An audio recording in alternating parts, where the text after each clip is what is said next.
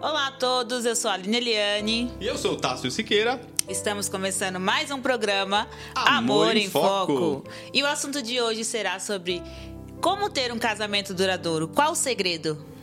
É, qual o segredo aí para um casamento duradouro, né?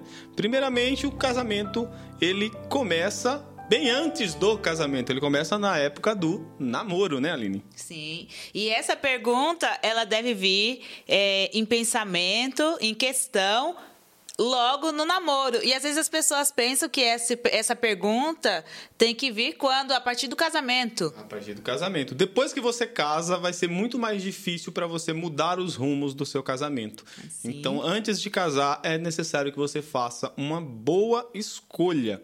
Tá? Escolha alguém que tem é, a ver com você, que tem as características que você é, espera de uma pessoa para passar o resto da sua vida com ela. E a primeira coisa que a gente tem que fazer na hora do escolher é, um namorado, uma namorada, é sobre julgo desigual. A Bíblia vai falar para a gente, né, Aline, sobre julgo desigual, aconselhando a não se pôr em julgo desigual. Está lá em Coríntios, segundo aos Coríntios 6, do versículo 14 ao 16, falando para a gente não se ponha em julgo desigual com o descrente, pois o que tem em comum a justiça e a maldade, o que ou que comunhão pode ter a luz com as trevas, que harmonia entre Cristo e Belial, que há em comum entre o crente e o descrente, que acordo há entre o templo de Deus e os ídolos, pois somos santuários do Deus vivo. Como disse Deus, habitarei com eles e entre eles andarei, serei o seu Deus e eles serão o meu povo. Então a primeira recomendação da Bíblia é você não entrar em julgo desigual, você não casar com uma pessoa que professa uma fé diferente. É, é, complicado porque as pessoas pensam, não, mas Deus pode transformar é, esta pessoa, mas você está a fim de pagar um preço, aí um preço, um, um conflito até essa pessoa se converter, se ela se converter, né? Porque a Bíblia também não garante que a pessoa vá mudar, tá? A Bíblia não garante que isso vai acontecer. Isso pode acontecer. A gente tem exemplos, por, por exemplo, aqui na minha família, de uma pessoa que ficou casada em um jogo desigual por mais de 50 anos e depois que morreu, a pessoa decidiu se converter. Tá? E aí você está disposto a passar a sua vida inteira com uma pessoa que não professa a mesma fé que você? Parece no namoro, a gente pode ter aquela sensação é, tem gente que fala assim: ah, mas eu conheci essa pessoa e ela é melhor do que muitos crentes. Eu concordo que tem pessoas que vão ter um ótimo caráter, que vão ser ótimas pessoas, que são pode ser um marido maravilhoso. Mas aí vão ter, né, Aline, os valores, né? Os Sim. nossos valores vão ser diferentes. Então, no final de semana, você vai para onde? Você vai para a igreja ou você vai para a balada? É, aí você vai ficar é, num conflito que você vai dizer, mas é meu esposo, eu vou deixar aí sozinho? Ah, é minha esposa, eu vou deixar aí sozinha? E aí você vai desistir da sua fé para poder seguir o caminho do outro, né? Porque é o que realmente, o que geralmente acontece. As pessoas pensam, não, eu sou crente, eu vou evangelizar, eu vou falar, eu vou fazer, e ele vai se converter. Né, vou levar a palavra. E o que acontece geralmente é o, contrário. é o contrário, é mais fácil. E é, a pessoa, o cônjuge, né, que está no mundo, te levar para o mundo, te tirar da igreja, do que você que está na igreja trazer aquele do mundo para a igreja. Então, é a primeira escolha que você deve fazer é, no namoro é não entrar em jogo desigual. Não entrar em jogo desigual. Né? E a gente pode observar, a gente tem conhecimento de pessoas que entram em jogo desigual e dizem, não, mas eu vou conseguir, que é igual você falou. Sim. A pessoa casa com um alcoólatra, não, mas ele vai deixar de beber, mas Deus vai transformar. Deus vai mudar. E o que você vê é uma casa num casamento horrível. Uma pessoa chega bêbado em casa, você nunca conviveu com bebida, às vezes você nunca teve esse tipo de coisa é, na sua casa, seus pais eram cristãos, você nunca viu ninguém chegar bêbado e a pessoa chega bêbado, discute, às vezes fica agressivo, quebra coisas. É, a pessoa fuma e você entra na sua casa e só cheira cigarro. Tá? Outra coisa que a gente tem que levar em consideração é que um casamento não dura, eu vou, eu vou ser sincero para vocês, ele não dura se você não ceder. Você nunca pode fazer tudo que você quer, porque são duas pessoas. A gente vai conversar, a gente vai chegar a um consenso e a gente vai ter que ceder em algum momento. Em algum momento. Em algum você momento vai você vai ter ter que ceder. ceder. Então, como a gente falou, por exemplo, se o seu cônjuge não é crente, se ele quer ir, por exemplo, para um carnaval e você quer ficar em casa. Eu não vou para o carnaval. Você vai querer ir numa festa de carnaval? Você vai querer juntar na sua casa uma festa cheia de bebida, cheia de funk, você sabe como é as letras de funk hoje em dia. É, você vai querer isso dentro da sua casa? Talvez você não queira, mas se você sempre brigar com seu cônjuge não querendo essas coisas, seu casamento vai terminar. E talvez Porque- algo bem simples, né, amor? É, às vezes o seu marido quer beber aquela cervejinha do final de semana. Ah, mas eu tô em casa, é só uma cervejinha. Aí os seus filhos, você tem filho? E aí, qual o exemplo que o seu filho vai seguir? Ele vai ser cristão? Ou ele vai seguir ao pai, ou até mesmo a mãe, né? Que a gente também sabe que tem mulheres, homens que casam com mulheres com julgo desigual e acabam sofrendo essa situação de querer beber, de querer fazer algo que não é os nossos costumes é, evangélicos, né? Ah, os nossos valores. Os valores. Os então, às vezes, valores. A pessoa, é, às vezes a pessoa é uma pessoa boa, às vezes é uma- um marido que pode ser um marido realmente maravilhoso, em termos Sim. de como trata a mulher, de como a mulher como trata o marido, mas esses valores que são fundamentais vai fazer toda a diferença. Você, em algum momento, vai ter que abrir mão dos seus valores fundamentais para ceder ali dentro do casamento. Porque um casamento não sobrevive se você nunca ceder, tá? Você vai ter que ceder em algum momento. Agora, olha a diferença. Vamos pular um carnaval? Vamos lá para a Avenida Paulista pular carnaval? Você vai ver pessoas seminuas, você vai ver gente, às vezes, é, tendo relação sexual no meio da rua. Ou vamos discutir aqui, a Aline quer ir na igreja hoje e hoje eu quero ficar em casa com a Aline, lendo a Bíblia, talvez, fazendo alguma coisa junto. A discussão é diferente, né?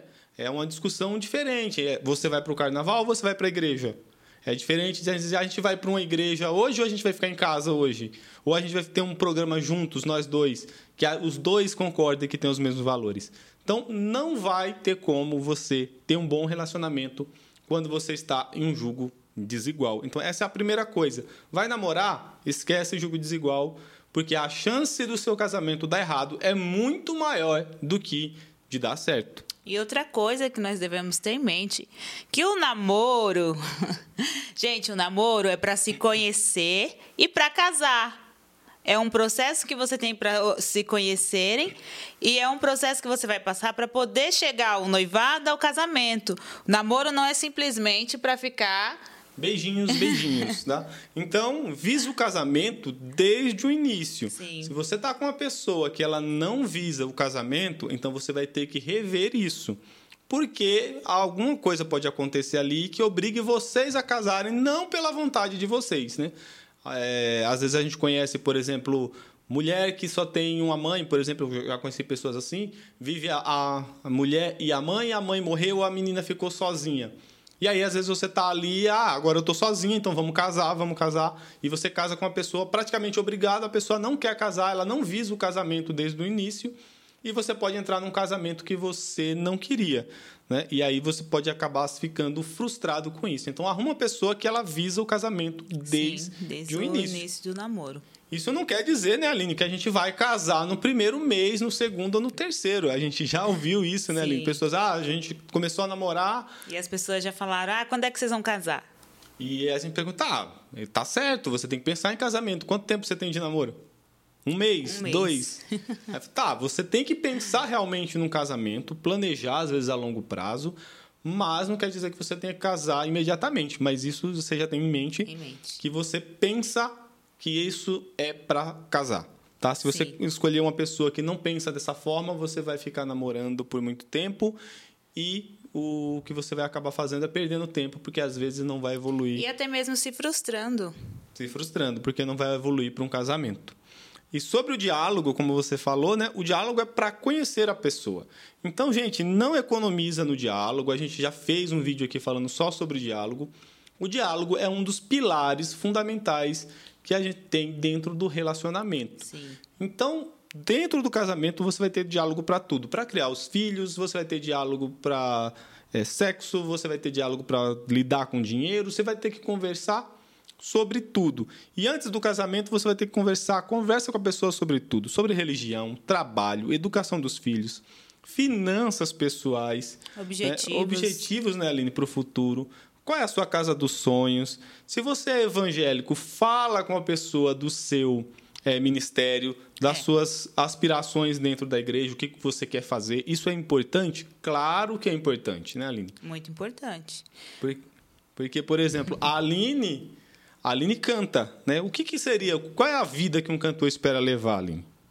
Ah, o cantor ele sempre espera viajar bastante, ficar muito tempo, né, dentro é, em igrejas, viajando, levando louvor.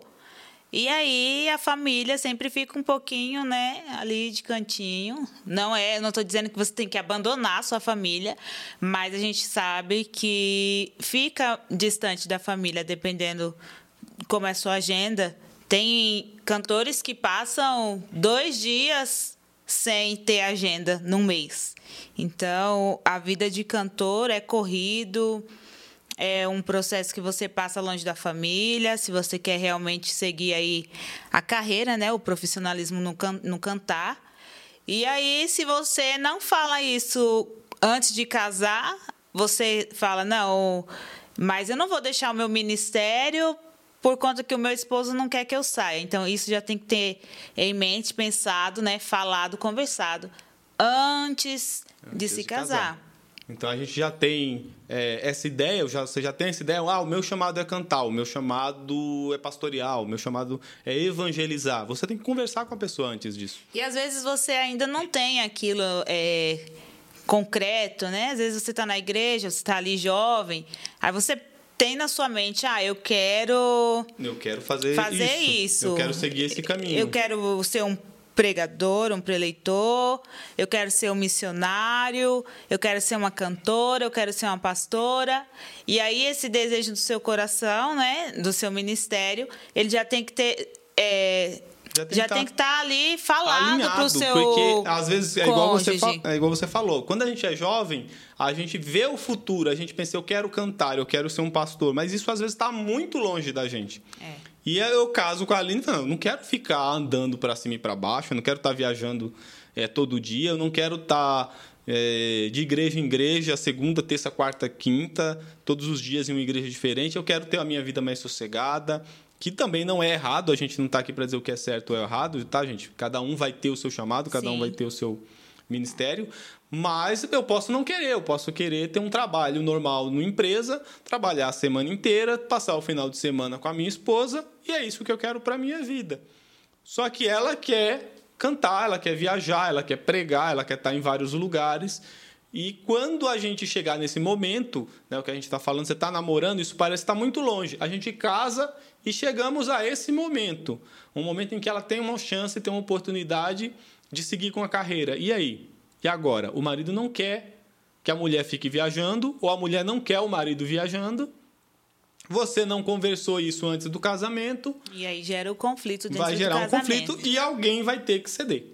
Né? Alguém vai ter que ceder. Então, por isso é importante que a gente converse antes, que a gente converse muito, que a gente é, pense, reflita bastante se vale a pena entrar naquele relacionamento porque depois que você casou, é muito mais difícil que a gente faça com que a outra pessoa é, mude de pensamento, tá?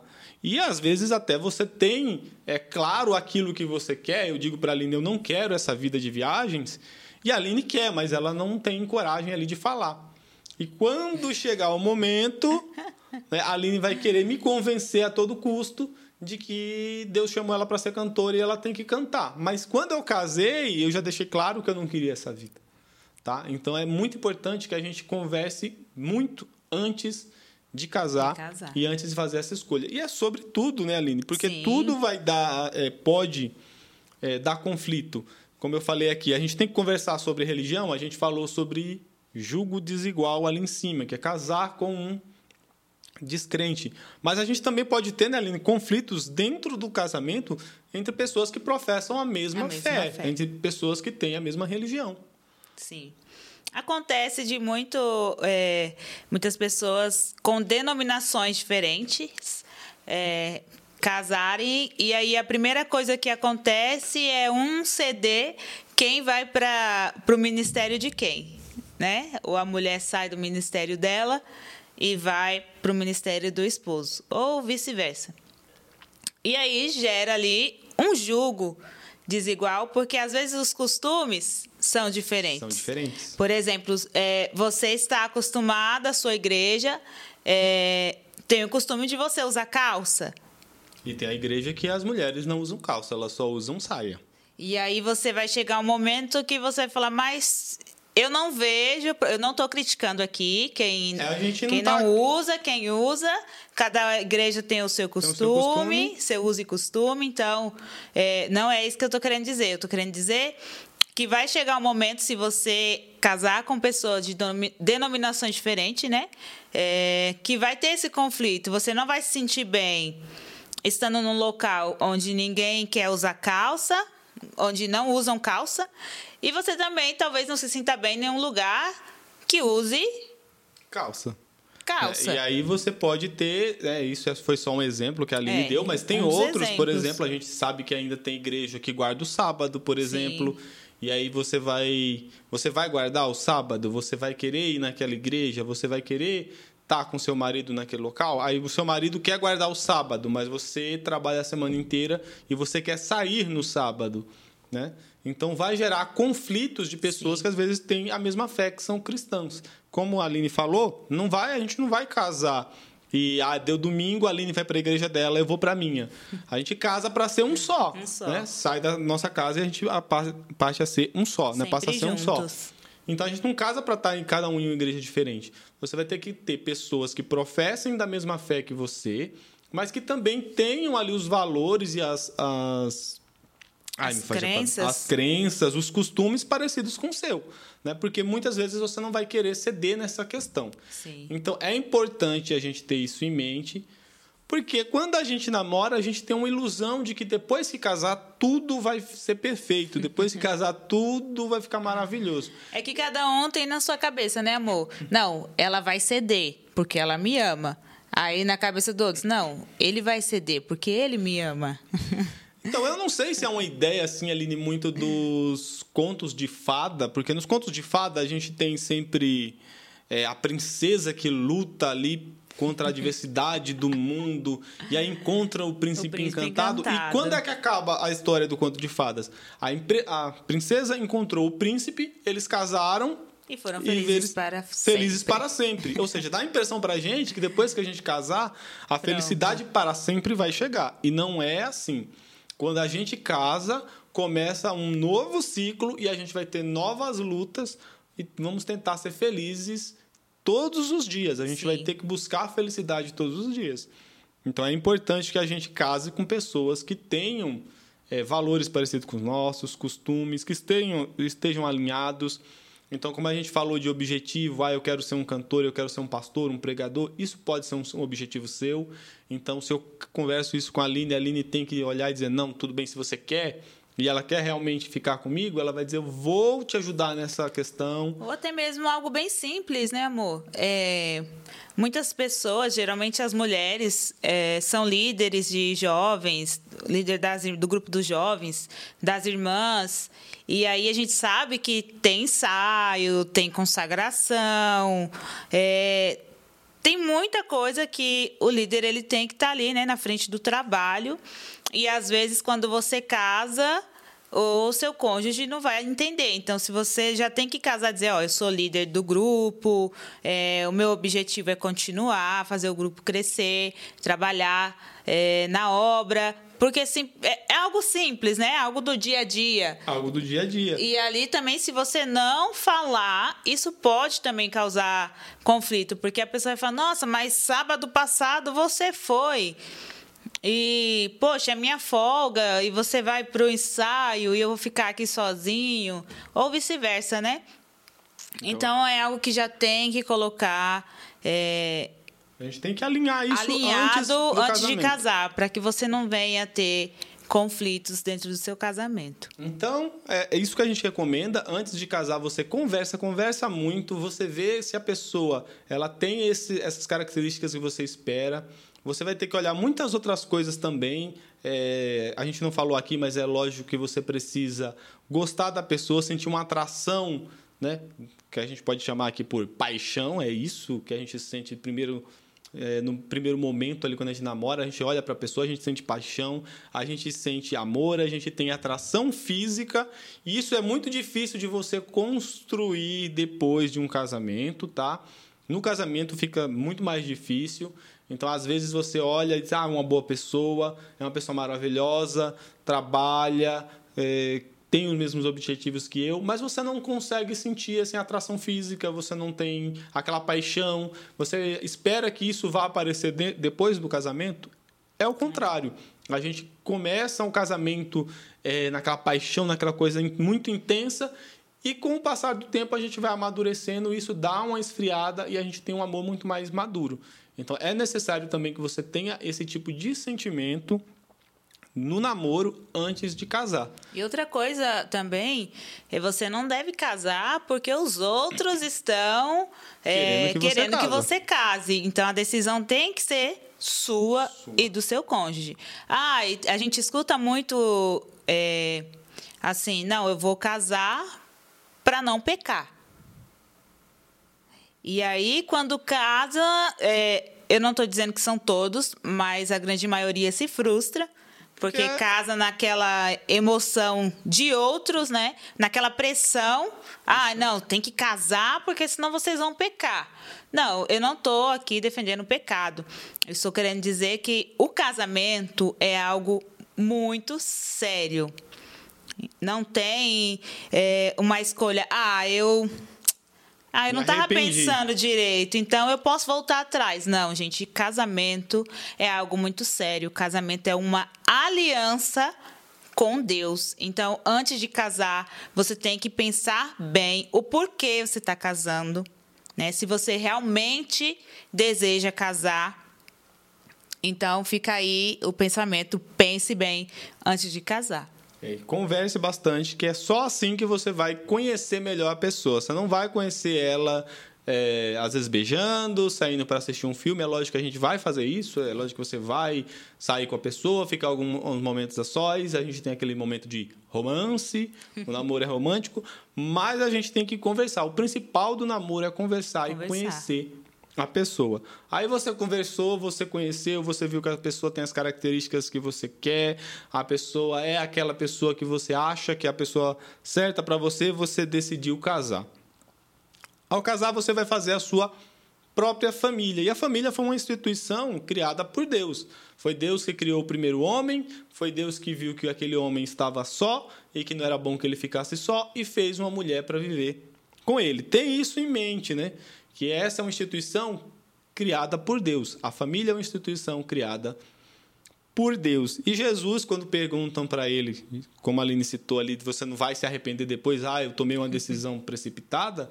Quando perguntam para Jesus se o homem né, poderia dar carta de divórcio à mulher, Jesus diz que não. Ele diz no princípio, né? Deus criou o homem, o homem e a mulher para que tivesse uma relação ali, um, uma aliança que não pode ser encerrada, tá? E até questionar, ah, mas Moisés deu, deixou que o povo desse carta de divórcio e Jesus vai dizer que foi apenas pelo coração duro dos homens. Então não é da vontade de Deus que haja o divórcio. O divórcio. Não quero dizer aqui que você vai viver de qualquer forma e que você vai ter que aceitar tudo sem ter um divórcio, tá? Jesus diz que quando há é, a traição, quando há adultério, a pessoa pode se divorciar. A gente pode ter outras questões que podem entrar aí, como violência doméstica, outras coisas do tipo. Mas não é da vontade de Deus que haja um divórcio, divórcio, que haja a separação. Então, quando você casa, você já pensa nisso. E no Gênesis, quando a gente casa, que é uma coisa interessante, no Gênesis, no capítulo 2, do 21 ao 25, vai mostrar ali que Deus né, criou a mulher, e aí juntou ao homem, os dois agora são uma só, só carne, carne, né? Se junta o homem e a sua mulher, os dois são uma só carne. É, e isso é importante, né? Vai, o homem sairá de sua casa, se unirá à sua mulher e os dois serão uma só carne. Esse é um texto interessante porque ele usa aqui o homem sai de sua casa. E isso aqui é bem interessante para a gente, né, Aline? Sim. Quando a gente vive na casa dos nossos pais, a gente é, é muito passivo. É os nossos pais que nos comandam. É eles que dizem pra gente o que a gente faz. É eles que dizem pra gente que horas a gente vai dormir, o que a gente vai comer. São eles que ficam com todas as responsabilidades da casa, pelo menos as principais, paga a conta de água, de luz e tudo mais. Às vezes, né, dependendo aí da família, você precisa trabalhar logo cedo. A Aline começou a trabalhar com 15 anos, ela já falou isso em um outro vídeo. Ajuda dentro de casa, mas essa não vai ser a sua responsabilidade a partir do momento que você casou. Quando você casa, você tem que sair da casa dos seus pais.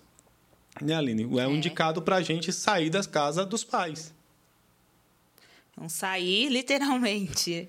É, literalmente. É o sair físico e o emocional também. Porque tem muitos casais que se casam, né? Jovens que se casam e eles vão morar dentro da casa dos pais. E isso é um problema. Não quero dizer que seu casamento vai ser amaldiçoado, que Deus não abençoou, mas vão acontecer conflitos dentro do seu relacionamento por conta disso.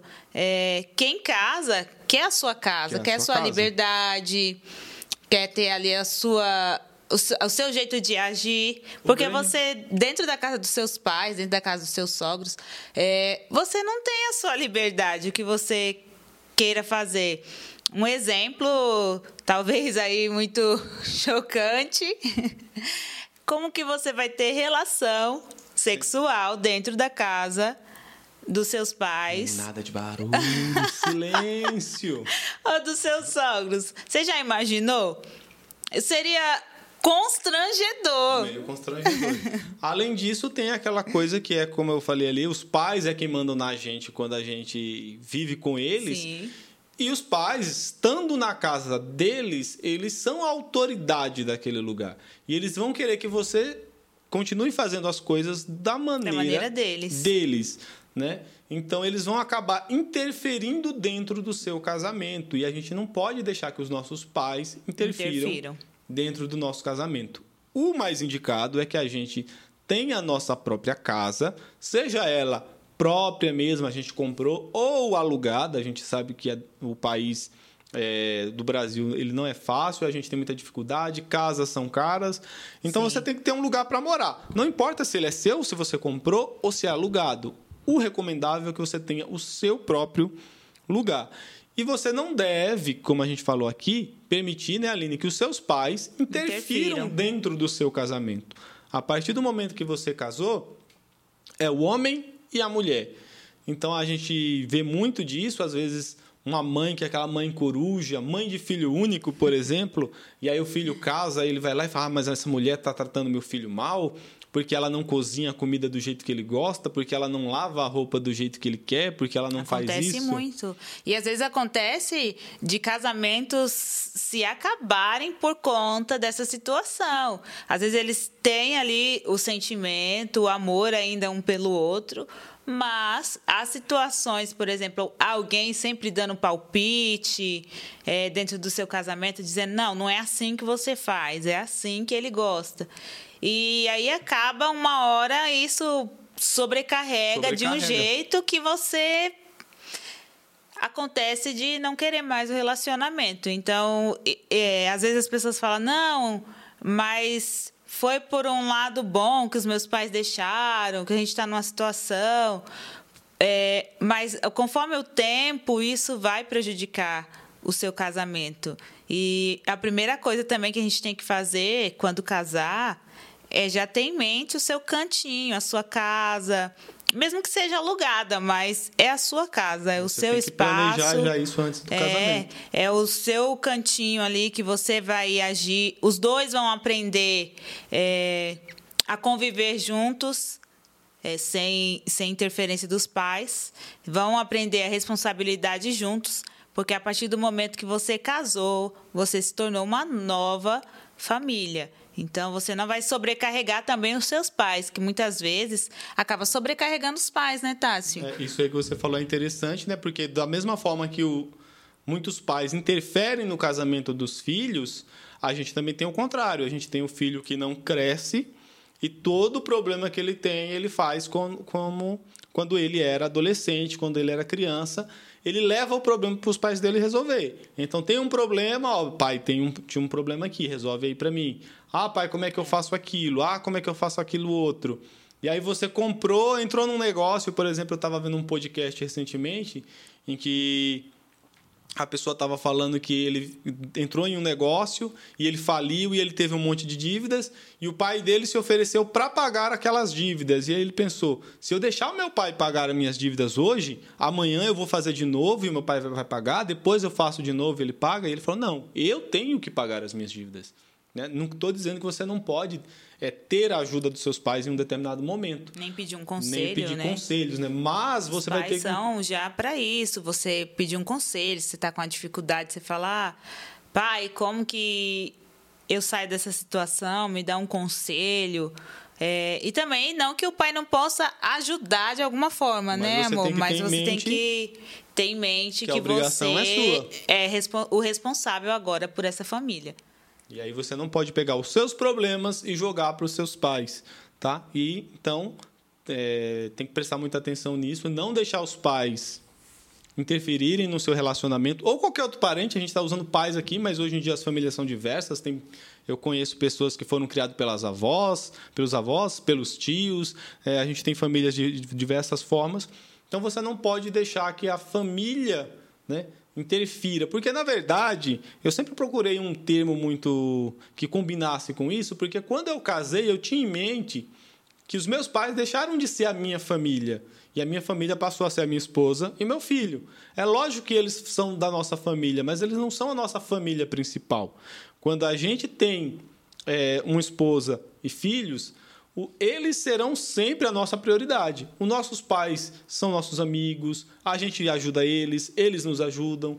Quando a gente precisa de conselho, você pode ir lá buscar um conselho com seu pai, com a sua mãe. Mas a gente tem que ter em mente que a prioridade vai ser sempre a nossa família. A nossa família. E isso é outro erro que acontece muito dentro dos relacionamentos, que é casar e não se desprender, né? Não sair o emocionalmente de dentro da sua família, que foram seus pais. É, você passa a se preocupar muito com os seus pais e acaba deixando de lado a sua família que você constituiu é, através do seu casamento. Acontece muito. É, eu falo por experiência própria. É, eu, quando eu casei, eu não saí de dentro de casa emocionalmente. E chegou um tempo que eu tive que parar e refletir e falar: peraí, Deus falou que agora a minha família é o meu esposo e os meus filhos. Então a minha prioridade tem que ser a minha família. Isso não quer dizer que eu tenha que largar os meus pais de lado, mas a partir do momento que você casa, é, a sua prioridade financeira, a sua prioridade em tudo é a sua família. É a sua família. A gente é. falou ali, por exemplo, de carreira, né? De ah, você quer ser cantor, você quer ser pastor, então já imaginou? Você entra numa igreja e a igreja fala: Eu quero que você seja pastor, você vai lá, tá no, no, no, ministério como pastor e a igreja fala: eu preciso que você vá para outro estado, para outra cidade, para outro país Sim. fazer uma obra missionária. E aí você vai pensar, né? Ah, mas e os meus pais? Ah, mas e minha mãe? Ah, mas e o meu avô? Agora é você e sua família. Você vai sentar com a sua esposa e dizer: é o melhor para a gente? Pra gente. Você concorda com isso? Você quer isso? Né? Então é isso que vai acontecer. A gente sai da nossa casa e, como a Aline falou, física e psicologicamente, tá? Porque a gente vai ser, a partir desse momento, ser uma só carne, a gente vai ser uma só pessoa como casal. A gente vai se unir de uma forma que, assim, não, não consigo descrever, porque a gente se une espiritualmente também. A gente se une em corpo, alma e coração. coração. A gente se torna um. Então, a partir desse momento, você tem que entender, a sua esposa passa a ser a sua família, o seu marido passa a ser a sua família e ele vai ser sempre prioridade, tá? A gente vê muito é, coisas do tipo, ah, minha esposa quer que eu leve ela num lugar, aí eu tô cansado porque eu fui trabalhar, eu não vou, eu não consigo. Aí a, minha mãe ligou, meu pai ligou, um amigo, né? Às vezes tem amigos que são às vezes mais importantes Ah, vem para cá, vai ter um churrasco, vai ter uma festa, vamos em tal lugar. E você vai. Então a pessoa estava cansado para sair com a esposa ou para fazer algo para a esposa, mas não tá para fazer para o pai, para a mãe, para alguns amigos. Então o que é a sua prioridade? A partir do momento que você casa, prioridade é a, é a sua, sua família. família. Se você quer ter um casamento duradouro, você vai ter que entender que a sua família é sempre prioridade. E outra coisa que existe dentro do relacionamento é não se comparar a outros casais. Muitas pessoas se comparam, ou até mesmo aos pais, né? Traz aquela é, lembrança. Num... Ah, mas minha mãe cozinhava assim. Ah, mas minha mãe lavava roupa assim. Ah, mas eu sempre joguei a roupa em qualquer lugar e minha, e mãe, minha mãe pegou e, e, colocava para lavar. Por que, que agora eu tenho que colocar num cesto? Né? Você vai ficar é. se comparando. Ah, mas o meu pai era ele mesmo que consertava as coisas dentro de casa, não precisava pagar para ninguém fazer. Né? Então você acaba trazendo esse tipo de comparação que não vai ser interessante para o casamento, né, Aline? Sim, não vai ser interessante, porque a pessoa vai dizer, mas você casou foi comigo, você não foi comigo. com foi seu, com pai. seu pai. Não foi com a sua mãe. Então nós somos pessoas diferentes. Sim. E a partir do momento que a gente casa, a gente também passa a ser uma só carne, né? Os dois passam a ser um. Né? Aí você vai ter que ver alguns vídeos que a gente já falou aqui de dinheiro, por exemplo. A gente falou de tarefas domésticas. Acaba isso, assim, de é o meu dinheiro. Não existe mais o meu dinheiro depois que você casa. Existe o dinheiro da família. Não existe mais os meus sonhos são sonhos da família. da família. Não existe mais os meus objetivos, são os objetivos da família. Então a gente vai conversar, a gente vai entender. É, quando a gente casou, eu e a Aline, a Aline estava fazendo faculdade, então era um objetivo dela fazer a faculdade, e aquilo também se tornou um objetivo meu. A partir de um determinado momento, a Aline disse: Olha, eu vou, eu quero né, cantar. Eu quero cantar, eu quero gravar um CD. Então eu tive que sentar, conversamos e eu tive que, a partir do momento que eu apoiei ela nessa, nessa nova jornada, eu tive que entender que isso também era um objetivo meu, que os sonhos dela também passam a ser sonhos meus. Então, isso tem que estar bem claro para vocês. Vocês passam a ser um só. Não tem mais o que é meu, o que é seu.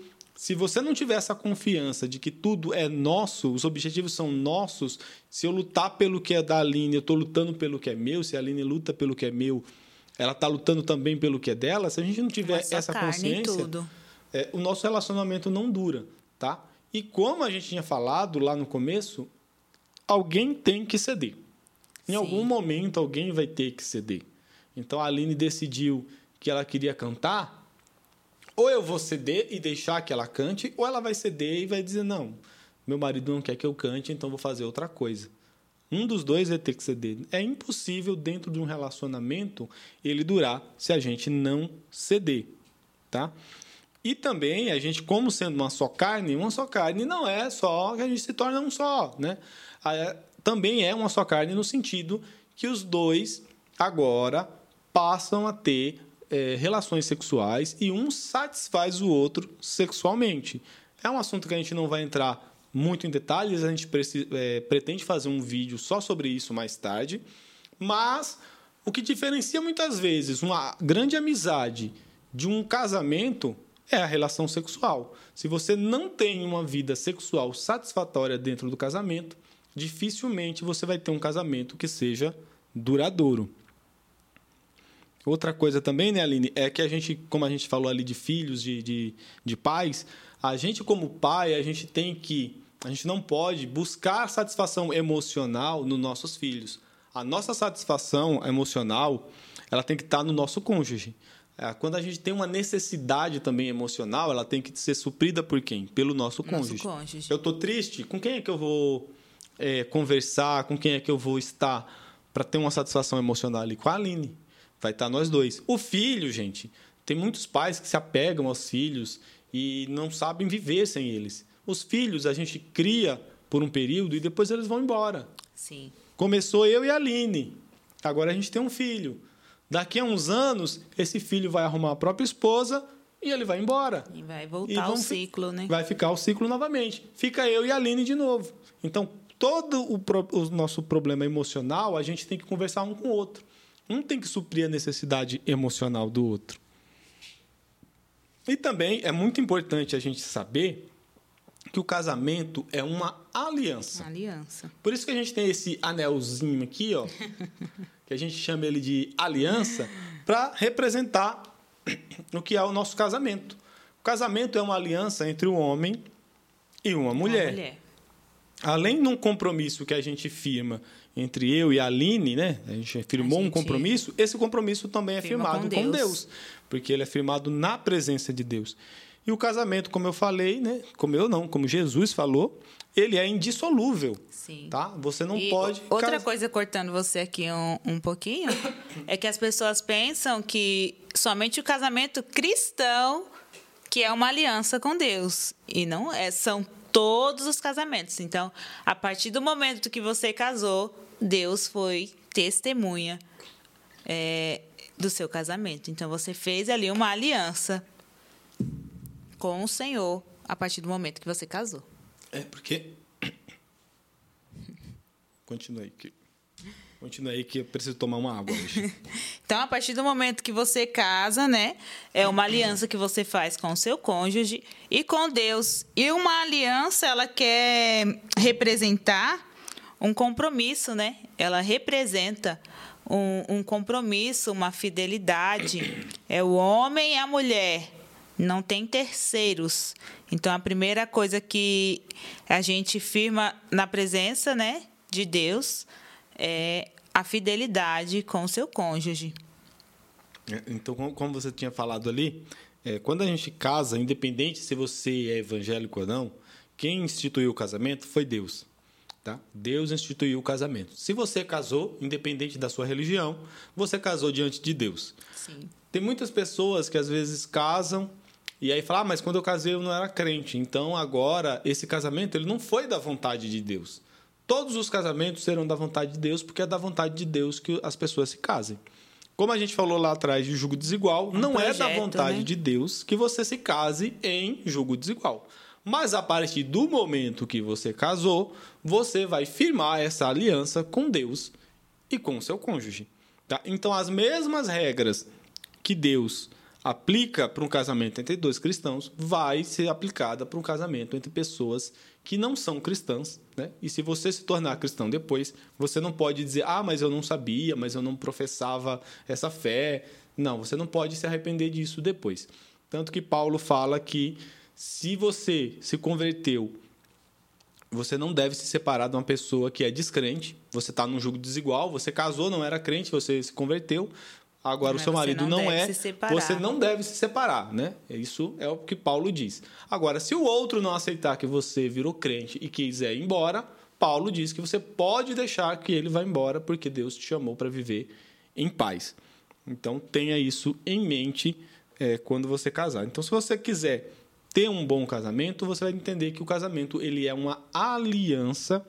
E é uma aliança como se fosse uma sociedade mesmo nós dois somos responsáveis por esse casamento. O casamento ele vai buscar a nossa felicidade mútua. Então não sou eu apenas que vou lutar para a gente ser feliz. É, não é só um que deve lutar pelo casamento, né, para ter a felicidade. É, como a própria palavra já nos ensina que nós to nos tornamos uma só carne. Então ambos devem lutar por esse casamento. É, e uma das coisas, né, uma das primeiras coisas que existe dentro do casamento, como o Tássio já falou, é o ceder. É, se você não sabe ceder, é, seu casamento, seu casamento não, vai não vai durar, porque dentro do relacionamento ou casamento existem duas pessoas diferentes. Então, se você não ceder, um sempre vai querer ter mais razão que o outro e aí vão viver em conflito. E isso, o seu casamento não vai para frente. Você já imaginou viver todos os anos do seu casamento só brigando, só em conflito, só com raiva do outro. É, é... você não cede a pessoa, você vai viver uma vida em que sempre a pessoa está certo, em que sempre é feito à vontade do outro, em que a sua vontade, os seus desejos são sempre reprimidos. E você vai se tornar uma pessoa infeliz por Você vai dentro. ficar infeliz. E isso pode gerar o fim do casamento. Sim. Então entenda que o casamento não é sobre quem está certo ou quem está errado. Às vezes não tem isso. Quem é que está certo, quem é que está errado? Às vezes o que eu quero, talvez na minha cabeça, é, seja, seja melhor ou seja o certo. Mas a Aline às vezes quer outra coisa. Ela quer ir em um lugar, eu quero ir em outro. E a gente tem que ceder. A gente tem que dizer, não, hoje vamos fazer o que Sim. a Aline quer. É, a Aline quer ir na igreja, então hoje vamos na igreja. A Aline quer hoje ficar em casa, então hoje vamos ficar em casa. Tá, mas um momento eu falo, Aline, não, hoje eu não quero ficar em casa, hoje eu quero ir na igreja, então a gente vai. É, hoje eu não quero ficar em casa, hoje eu quero que a gente vá passear com o filho. A gente tem que ter é, essas coisas. E eu estou dando exemplos simples, mas tem outros exemplos que podem ser mais complicados, né? Sim. Às vezes tem gente que quer controlar o que o outro faz com dinheiro, a gente já falou sobre finanças aqui. Mas às vezes você trabalha e você quer comprar algo, ah, eu quero comprar um celular novo, eu quero comprar um videogame, a mulher quer comprar sapatos. Tem momentos que a gente vai saber que não é o melhor momento para comprar algo muito caro, porque a gente está numa situação difícil. Sim. Mas tem momento que a gente vai olhar e vai falar assim, caramba, eu não vejo muito valor naquilo que a pessoa quer comprar. Mas, mas toda vez pessoa é, é, especial. Mas toda vez que eu quero comprar algo para mim, ela não diz nada. Por que, que eu vou ficar questionando toda vez que ela quiser comprar algo para ela? Então a gente tem que ter essa, essa, esse discernimento de que às vezes a gente tem que ceder e que às vezes a gente tem que aceitar a opinião do outro, independente do que a gente quer fazer. Porque se a gente não ceder, o nosso casamento não, não dura. É, ele realmente não dura. Outra coisa que a gente tem que ter em mente para que a gente tenha um casamento é, duradouro, né, Aline? Sim. É que todo mundo erra. É, como eu já disse, são duas pessoas diferentes é, dentro de um relacionamento, dentro de uma aliança. Então você tem que entender que não existe o príncipe encantado, a princesa maravilhosa, que são dois seres humanos que erram, que não são perfeitos. Então, a partir do momento que você casa, uma coisa que você tem que aprender é assumir os seus erros, reconhecer os seus erros e pedir desculpas, pedir perdão é, ao seu cônjuge. Assim como não dá para viver com uma pessoa que nunca cede, é impossível viver com uma pessoa, viver bem com uma pessoa que nunca admite o erro. O erro. Que nunca pede perdão. Assim, gente, é realmente é muito. Acaba Ai, uh, o outro cedendo da mesma forma. É, é, muito difícil, né? A gente, no, no começo do nosso casamento, é... tinha vários momentos em que a gente brigava, e quando eu estava certo, a Aline nunca admitia. Nunca admitia. Que eu estava certo. É lógico que eu tenho que confessar para vocês que eu também não agia da melhor maneira. Eu tinha aquela vontade de esfregar na cara dela assim, ó, oh, tá vendo? Eu tô certo. E isso também era o que fazia com que ela não quisesse admitir. Dizer, olha, Tássio, eu errei, você estava certo, você me deu um bom conselho, eu não segui, né? Então, isso também fazia com que a gente se afastasse. É o que a gente já falou em vídeo anterior do diálogo. O diálogo é importante. A gente não, não tem que conversar para mostrar quem está certo ou quem está errado, ou por se você fizesse do meu jeito, o meu jeito é o melhor. Não, a gente tem que conversar para entender o outro, para compreender. Então, quando a gente tem um diálogo, a gente vai compreender o outro, a gente vai entender, a gente vai saber quais são as falhas dele. E aí a, a pessoa chega e fala: Olha, desculpa, eu errei. Realmente, você estava certo, eu errei. É, eu, sinceramente, é, passei a ser dessa forma quando eu me converti. Né? É, não sei se a gente já falou aqui, não lembro, mas não. quando nós casamos, nós não éramos cristãos.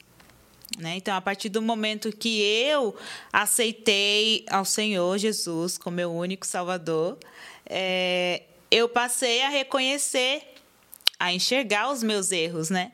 Então, através da palavra do Senhor, ele foi me moldando e eu fui reconhecendo.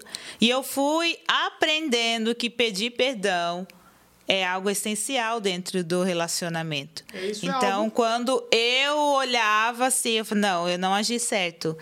Então, eu aprendi.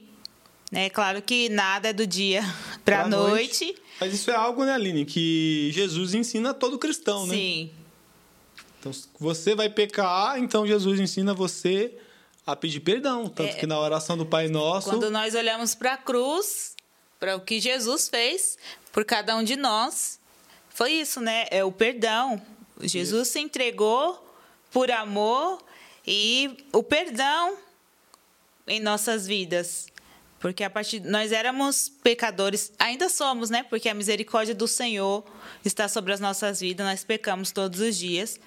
Mas é, quando Jesus ali ele se entregou, ele perdoou os pecados, né? Ele não era, é, ele não tinha pecados e ele se entregou ali e nos ensinou que o perdoar e o amar eles andam juntos. É, então Jesus sempre vai. Quando perguntaram quantas vezes devemos é, perdoar. perdoar, sete vezes, Jesus responde: é, 70, 70 vezes sete.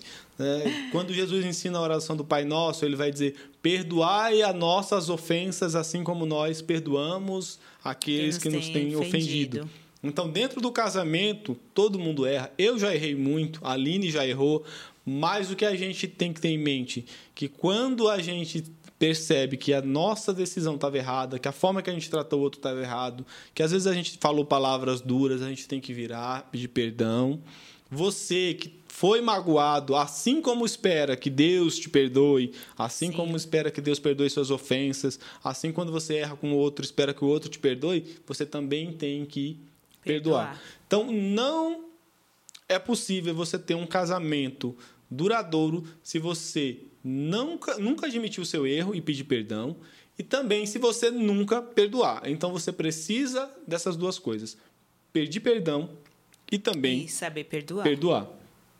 A gente já falou, e, e todo vídeo que a gente fala vai é, surgir esse assunto como uma base, que é o diálogo. O diálogo Sim. ele vai ser um pilar fundamental do nosso relacionamento. Então é ali conversando que a gente vai entender. Eu, eu falei isso agora para vocês, por exemplo que eu sempre falava, eu queria, eu tinha essa vontade, assim, quando eu dizia para a Aline, Aline, não faz isso aqui, que isso aqui vai dar errado.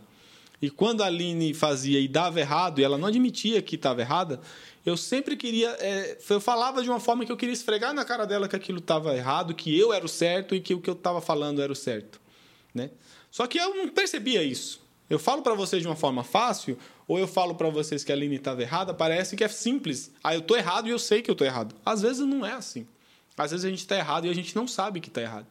Não e consegue enxergar, reconhecer. Reconhecer. E a gente consegue entender isso e compreender isso através do quê? Do diálogo. No da momento... mesma forma que eu achava que ele estava errado. E a partir do momento que eu enxerguei que eu estava errada e ele estava certo, como a gente já falou aqui, né, amor? É, Existe a maneira certa de falar. De falar. E aí entra o diálogo. Entra o diálogo. A partir do momento que a gente senta e começa a conversar, eu viro para a Aline e diz: Olha, Aline, eu estou me sentindo desse jeito. E a Aline fala: Eu estou me sentindo dessa forma. E é uma coisa que eu olho e penso assim: a gente estava um tempo sem conversar, eu não imaginava que ela estava sentindo as coisas daquela forma. Da mesma forma que ela não sabia que eu estava tão magoado do jeito que eu estava. Então, se a gente não sentasse, se a gente não tivesse um diálogo, a gente poderia acabar se separando. E isso é estranho, sabe? Isso é estranho porque muitas vezes o casamento parece que está uma mil maravilhas. Sim.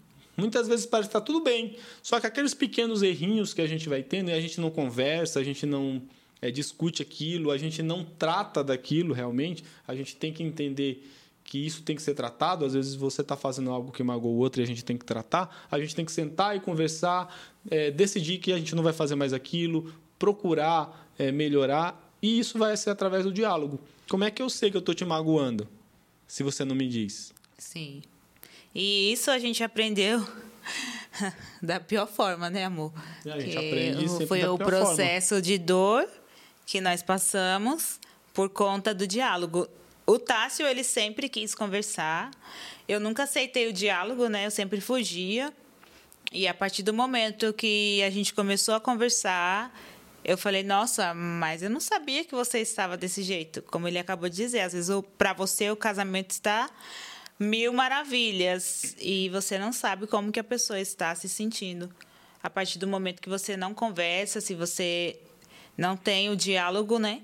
E através do diálogo vem a compreensão, que eu também passei a compreender a maneira que ele se sentia é, com as minhas ações e também mudei as minhas ações para que pudesse demonstrar o meu amor por ele, o meu carinho, né, o meu sentimento por ele, para o nosso casamento. Então, a partir do momento que nós começamos a dialogar, o nosso casamento mudou muito quem nos conhece assim pessoalmente pensa que o nosso casamento é conto de fadas. Conto de fadas, ou que a gente vive fingindo, né? É, eu. Ah, estão tentando passar que são um casal perfeito. Perfeito. Nenhum casamento E é perfeito. Não é. Existe. Já existiu conflitos dentro do nosso casamento que. Talvez, se A a gente gente, não não tivesse superar, né? Que a gente- dialogado, A gente assim, buscado, ah, é, é difícil superar É. isso. nós talvez hoje não estaríamos juntos.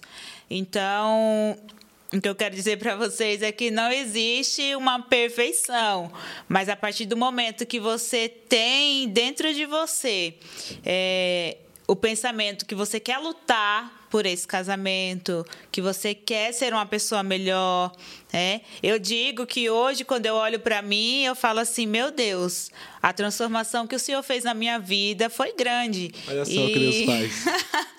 e uma vez ele falou, eu até fiquei assim surpresa. Nós estávamos ali na igreja e conversando com os amigos e ele falou assim, é, quando a Aline aceitou Jesus, ela mudou da água para o vinho. Gente, não é aqui que eu era uma pessoa errada, que fazia coisas erradas, hein? Não me entendam Mas é mal. o- o- Mas eu era uma pe- pessoa muito difícil, né, amor? Esses pequenos problemas que a gente falou, você nunca pedir desculpa, Sim. não sentar para conversar, é, a gente não perdoar, essas coisas, a gente sempre se preocupa muito quando fala em casamento duradouro. É, como fazer para um casamento durar? Tem gente que se preocupa muito com traição ou com outras coisas assim desse tipo, sabe? Coisas muito mais. é, problemas que se podem parecer muito mais graves, né? É lógico que uma traição, um adultério, vai se parecer muito mais grave do que uma pessoa que não cede. Parece. Sim.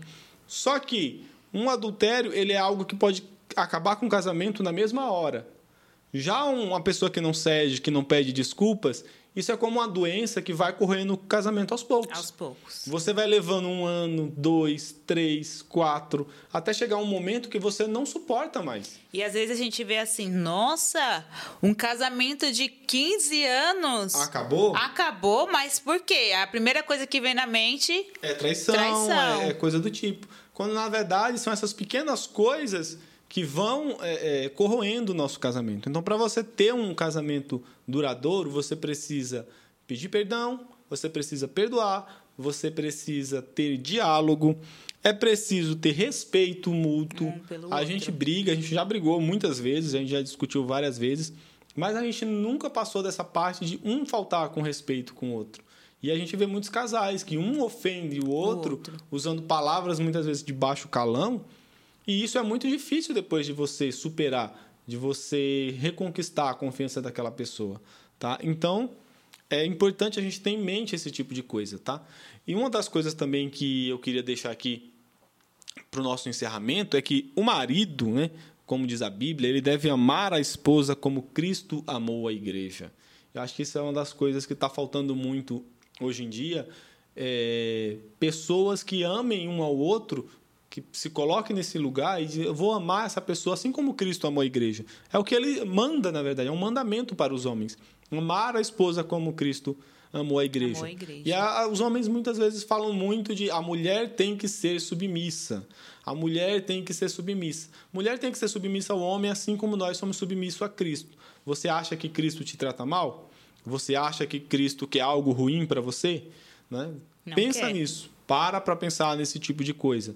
Então, quando você pede para sua mulher fazer uma coisa, quando você quer que ela siga por um caminho, esse caminho é o melhor para ela ou é o melhor só para você? É ou se colocar no lugar do outro, se né, colocar amor? no lugar do outro. Então vamos entender. Você acha que Cristo faria isso com você?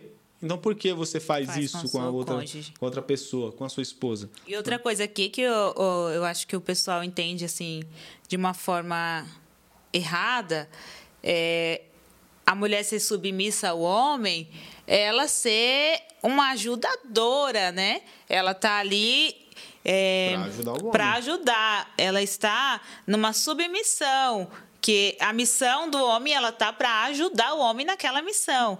Não é a submissão de eu faço Não é tudo pra que ele tudo manda. que o homem manda. Ah, mas isso não é bom para mim, mas ele mandou eu fazer. Não é isso, né? Como o Tássio já falou aqui. Você, se você parar para pensar, Jesus nunca vai falar para você fazer algo ruim para você.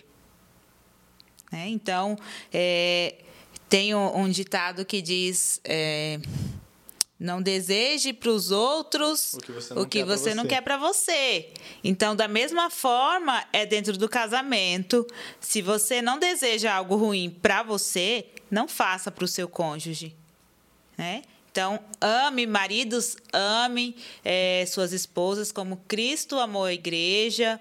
Mulheres também amem, respeitem seu marido, assim como você também respeita a palavra de Deus, porque o casamento é um projeto de Deus, né? É uma aliança. Então, a partir do momento que você é, fizer algo que sai desse compromisso com Deus, você não está ferindo somente o seu cônjuge, mas também está ali é, desobedecendo a Cristo. É, e essa questão de missão é muito importante, né, Aline? Porque as pessoas esquecem, a gente tem uma, uma noção de liderança meia distorcida. Deus colocou o homem como cabeça da casa.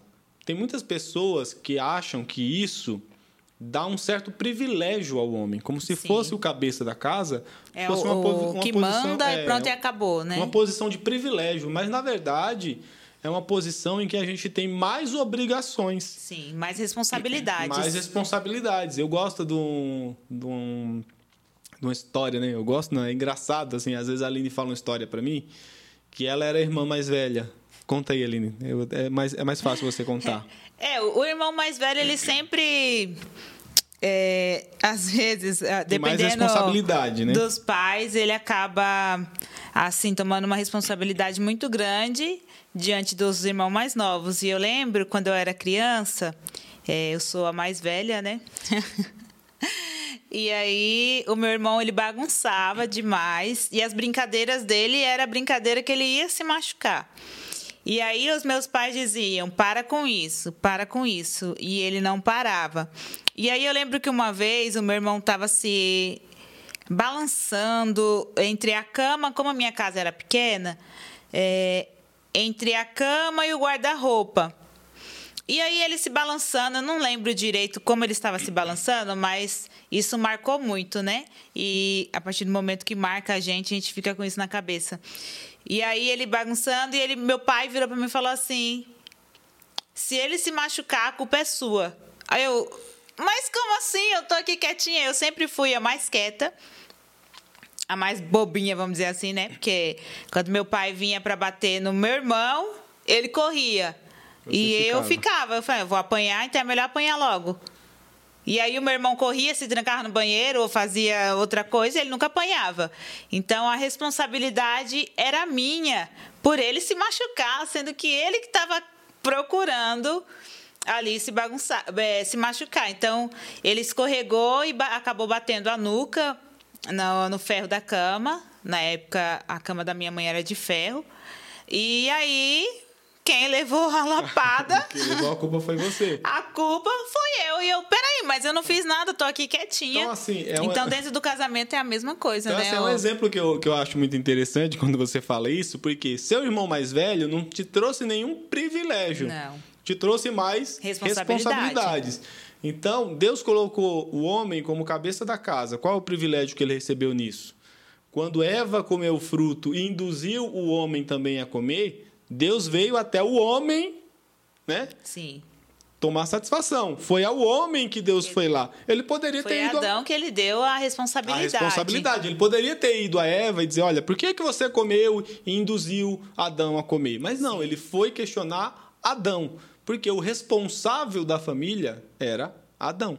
Então você e... recebe mais responsabilidades por ser o líder da família. E, e algo não interessante um privilégio. aqui é que às vezes as pessoas pensam assim, mas foi a esposa que tomou a atitude, mas quem vai pagar né, o preço, a gente fala assim, o preço vai ser a família. A família, são os dois. Todos vão acabar prejudicados, dependendo da situação por conta daquela atitude. Então, a partir do momento que você casa, você também tem que pensar isso.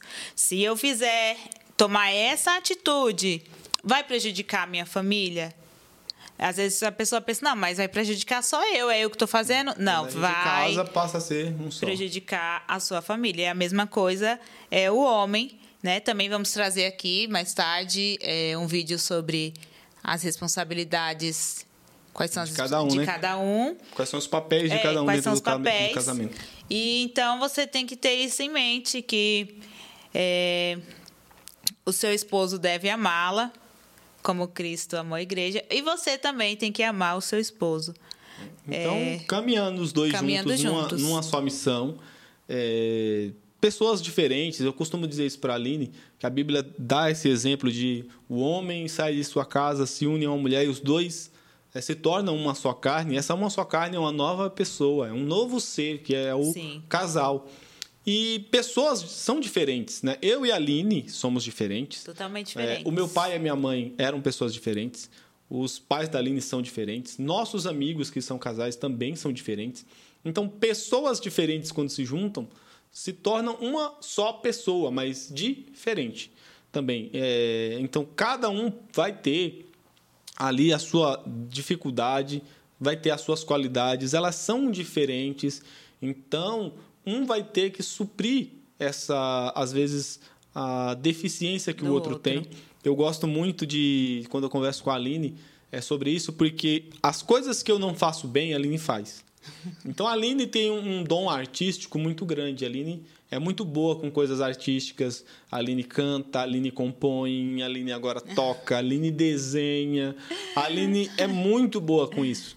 Já eu sou muito melhor com números, coisas quando a gente tem assim exatas, é fazer cálculos, ver Eu o quanto sempre a gente... falo, né, amor? Ele é exatas, eu sou E humanas. você é humanos. Então, a gente tem isso. Quando a gente é, tá junto, a gente já fez um vídeo sobre tarefas domésticas. Quando a gente vai cozinhar, a gente sempre separa, assim, a Aline vai fazer uma coisa, eu vou fazer outra. A Aline vai fazer o recheio de uma torta, eu vou fazer a massa. A gente vai separando essas coisas. O que um faz bem, ela faz. O que o outro é, não faz, eu vou tentar suprir ali a necessidade dela. Às Como vezes a, gente... também já falou num vídeo anterior, né? Sobre, Sobre as finanças, porque eu É, nunca fui assim- assim, muito é, boa em cálculos, em finanças, então eu sempre falo pro, pro Tássio. é, se eu ganhar dinheiro, é você que, Então, eu, eu tento, eu tento pe- pensando da que vai seguinte, tomar conta. pensando da seguinte forma, a gente somos duas pessoas com um único objetivo. Sim. Então, às vezes eu poderia, você está falando aí de dinheiro, por exemplo, eu poderia tentar enfiar na sua cabeça assim, olha, faz investimento assim, e você faz isso com o seu dinheiro, e você faz aquilo, e aqui é melhor. Mas por que, que eu não faço já que eu sou melhor nisso? Ao invés de tentar fazer você que vai ter é, uma dificuldade maior. Então a gente está, por exemplo, com esse canal. A Aline está fazendo as coisas da casa, está fazendo o almoço, está limpando a casa. Eu estou sentado aqui editando os vídeos, fazendo cortes, subindo vídeo, é, pensando em novos projetos, fazendo outras coisas. A gente vai dividindo essas tarefas. E um vai ajudando e balanceando o outro. Eu costumo dizer que o Tássio me completa. Eu falo, você se me completa. Porque é isso que quer dizer realmente, no final das contas, ser uma só carne. Então, é isso que a gente precisa ter para é, a gente ter um casamento duradouro, que a gente precisa, primeiro, fazer uma boa escolha no namoro, tá? Tenha em mente que se você fizer uma escolha ruim, vai ser muito mais difícil você consertar o que começou errado. Então começa certo. Começar errado e de pensar, ah, não, mas depois Deus conserta, é, vai ser complicado para você.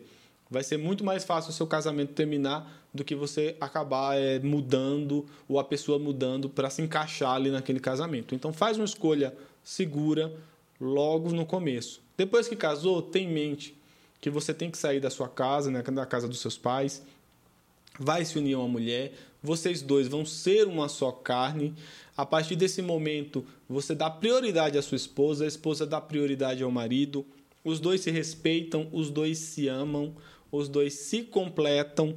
Vocês vão errar, vocês vão errar, Sim. tá? Mas vocês vão entender juntos que vocês estavam errados, vocês vão pedir perdão um para o outro, vocês vão se perdoar. Isso é muito importante. A gente vai ter que conversar muito. Como é que a gente sabe que a gente está errando, que a gente está acertando? Através do diálogo. Através do diálogo. Não tem como a gente é, descobrir, a gente não tem uma bola de cristal. Como é que eu vou descobrir assim, ah, eu acho que eu fiz uma coisa errada. Eu acho que isso está magoando a Aline. É só conversando mesmo. Então conversa bastante antes do, do casamento, depois do casamento. Quando você vê que algo está indo errado, muda. Não tenha medo de mudar, porque a gente é assim. É... Deus nos chamou e a gente era pecadores e para ir para o céu você vai ter que mudar, tá? Se você quer morar com Deus, você vai ter que mudar, você vai é entender. É renúncia. Vai ter que renunciar a muitas coisas. No casamento a gente renuncia bastante também, a gente cede, nem sempre é a minha vontade, eu tenho que prestar atenção na vontade dela. Eu estou sempre pensando em fazer a felicidade dela. Esse é o primeiro vídeo que a gente tem aqui no canal, que a gente fala disso. É, eu estou sempre buscando a felicidade da Aline, a Aline busca a minha felicidade e no final nós dois somos felizes, felizes. tá? Então é isso que a gente tem para falar hoje. É, espero que vocês tenham gostado do vídeo, né, Aline? Sim, e uma coisinha aqui que a gente já falou, mas eu quero falar novamente. Não existe, é, não existe um casamento sem conflitos, sem brigas, né? É normal você sempre ter uma briguinha aqui, uma briguinha ali, afinal são duas pessoas diferentes, né? O que eu quero, a gente, o intuito desse canal é ajudar você, dizer para você que não existe a perfeição, mas a partir do momento que as suas atitudes mudam, é, o seu casamento ele também é transformado. E uma da, das bases do nosso casamento é Cristo. A partir do momento que nós chamamos Cristo para entrar dentro do nosso casamento, né? A nossa família, a nossa vida se transformou e para a glória de Deus estamos aqui podendo passar é, essas experiências para você. Talvez você já seja casado, talvez você ainda vai casar, mas o intuito é levar a palavra ao seu coração e para dizer para você que um casamento feliz e duradouro, é, a base é Cristo. É, como nós já falamos, o perdão, o amor e tudo que Cristo vem nos ensinando. E também é, você reconhecer que não existe perfeição. Vocês são duas pessoas diferentes que têm que dialogar, têm que conversar para um entender o outro, compreender. E todos os vídeos que a gente vem falando, né, sempre tem algo ali como diálogo que é uma da, dos pilares dentro do casamento. E eu fico muito feliz porque muitas pessoas têm falado, ah, a gente tem aprendido bastante, estou gostando. Eu espero que você também que esteja aí é, assistindo tenha gostado. Você que tem ouvido a gente no podcast também esteja gostando. E que Deus abençoe sua vida cada vez mais e que você venha fazer aí a sua escolha, você que está no namoro, fazer sua boa escolha para que você venha ter um, um casamento duradouro. E você que já é casado também, tenha um casamento aí feliz e duradouro para a glória de Deus. Amém. e por hoje é só. E até a próxima. Que Deus esteja com vocês. Deus os abençoe.